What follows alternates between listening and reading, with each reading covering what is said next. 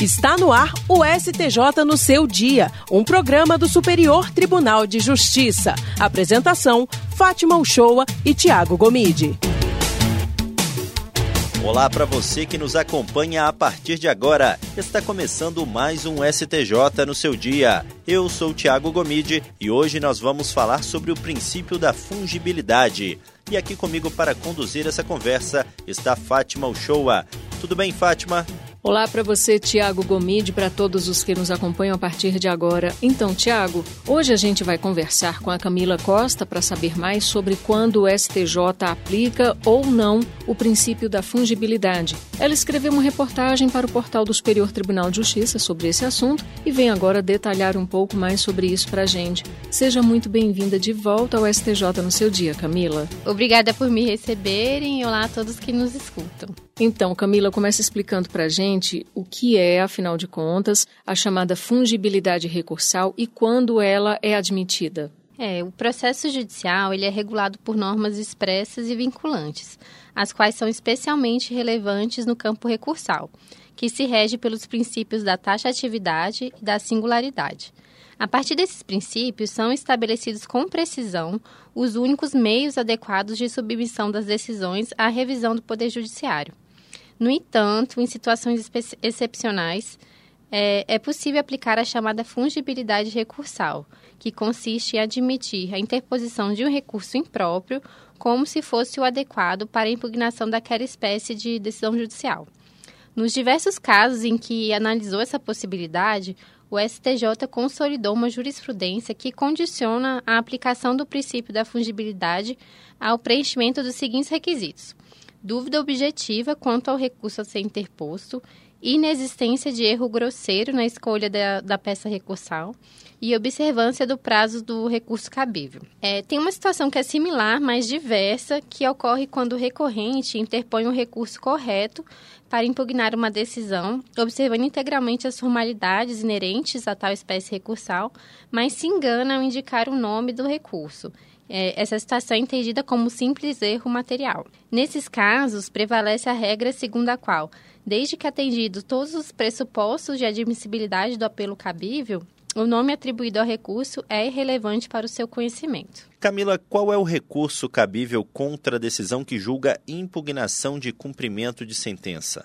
Em um julgamento realizado pela segunda turma, o colegiado reafirmou que a apelação é o recurso cabível contra a decisão que acolhe a impugnação do cumprimento de sentença e extingue a execução. Por sua vez, o agravo de instrumento é o recurso cabível contra as decisões que acolhem parcialmente a impugnação ou lhe negam provimento, pois, ao não acarretarem extinção da fase executiva em andamento, essas decisões têm natureza jurídica de interlocutórias. É, nesse julgamento, que foi relatado pelo ministro Francisco Falcão, ele disse que a inobservância dessa sistemática caracteriza erro grosseiro, que veda a aplicação do princípio da fungibilidade recursal, cabível apenas na hipótese de dúvida objetiva. No caso em análise, a União ela apresentou uma impugnação ao cumprimento de sentença que foi parcialmente acolhida sem extinguir a execução. A parte contrária, contudo, recorreu por meio da apelação e não do agravo de instrumento, o que inviabilizou a aplicação do princípio da fungibilidade. E é possível, aplicando o princípio da fungibilidade, aceitar o uso de uma ação de reintegração de posse no lugar da ação de despejo para retomar imóvel alugado, Camila? Não, não é possível. É, a quarta turma julgou extinto um processo no qual se buscava a retomada da posse direta de imóvel alugado por meio da ação de reintegração de posse.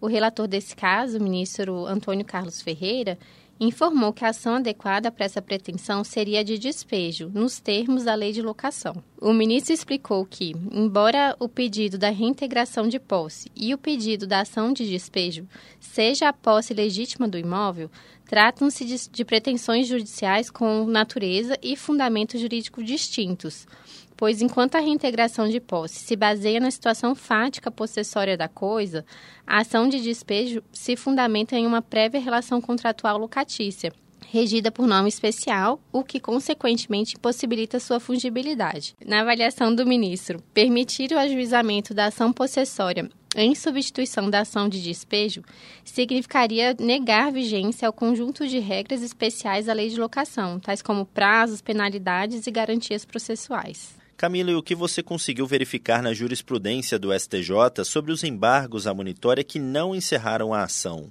É, o ministro Antônio Carlos Ferreira também foi relator de um julgamento em que a quarta turma analisou a aplicação da fungibilidade na hipótese de recurso contra a decisão que acolheu embargos a uma ação monitória de parte dos litisconsórcios passivos. Na decisão, eles foram excluídos da relação processual mas a ação monitória continuou a tramitar em relação dos réus. Nesse caso, a parte interpôs recurso de apelação com base no artigo 702, parágrafo 9 do CPC, segundo o qual o recurso cabível contra a sentença que acolhe ou rejeita embargos à monitória é a apelação. Entretanto, o tribunal de origem entendeu que, não encerrada a ação monitória, a parte deveria ter interposto o agravo de instrumento, nos termos dos artigos 1009, parágrafo 1 e 1015, inciso 7 do CPC.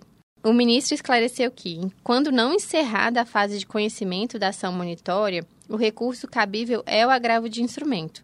Já a apelação é cabível apenas nos casos em que os embargos à monitória levam à extinção da ação ou encerrarem a fase de conhecimento. Contudo, ele ponderou que, diante das duas regras previstas no CPC, seria possível admitir a existência de dúvida objetiva da parte, podendo-se aplicar, nesse caso, o princípio da fungibilidade recursal. Camila, o ato judicial que decreta a exclusão de sócio tem natureza de sentença? Sim, é, a terceira turma entendeu que o ato judicial que decreta o fim do vínculo societário em relação a um sócio tem natureza de sentença, de modo que o recurso cabível é a apelação. É, o colegiado manteve uma decisão que não admitiu agravo de instrumento, por meio do qual a ex-sócia de um escritório de advocacia recorreu da, homologa...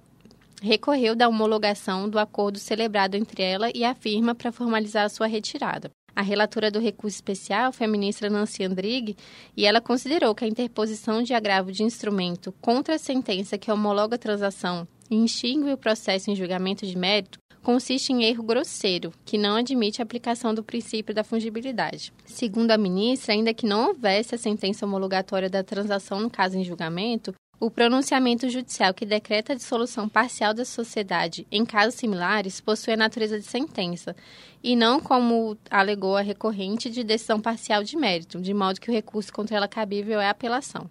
É, na avaliação da relatora, nesse caso, não era possível aplicar a fungibilidade recursal, uma vez que não havia dúvida razoável contra o recurso cabível, sendo inviável a aplicação desse princípio, cuja incidência não admite erro grosseiro no ato de recorrer.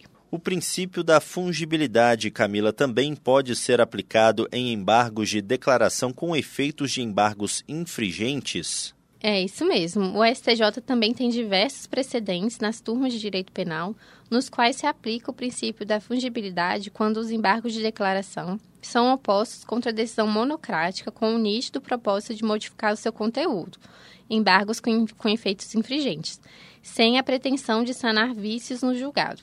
Nessas situações, os embargos de declaração são recebidos como agravo regimental. Em um desses casos, a relatora, a ministra Laurita Vaz, que se aposentou, ela verificou que os embargos de declaração foram opostos dentro do prazo de cinco dias previstos para o agravo regimental e que a pretensão era de obter a redução da pena do réu a partir do reconhecimento do, do tráfico de drogas privilegiado, o que permitia a aplicação do princípio da fungibilidade para análise do recurso. E para a gente finalizar, Camila, o que diz a jurisprudência do STJ sobre o pedido de reconsideração de decisões ser aproveitado como agravo regimental?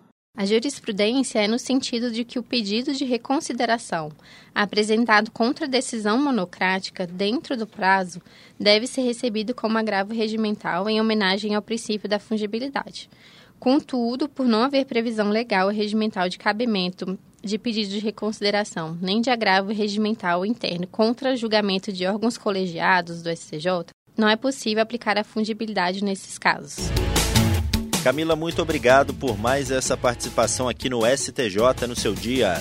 Eu que agradeço por me receberem até a próxima. Vale sempre destacar que o conteúdo completo dessa reportagem pode ser conferido no site do STJ. Basta acessar www.stj.jus.br. Todo domingo, uma matéria especial é publicada no portal abordando tanto questões institucionais como jurisprudenciais relacionadas ao Tribunal da Cidadania. Vale a pena conferir. STJ no seu dia. É isso, pessoal. O STJ no seu dia fica por aqui. Obrigada por sua companhia em 104,7 FM Rádio Justiça e também para você que nos acompanhou pelas plataformas digitais. O programa STJ no seu dia tem produção de Caio Baltazar. Trabalhos técnicos de Júlio César e Roberto Fernandes. Direção de Daniele Lombardi, coordenação geral de Eduardo Moura. Até sexta-feira que vem. A gente se encontra. Tchau, tchau. STJ no seu dia, um programa do Superior Tribunal de Justiça.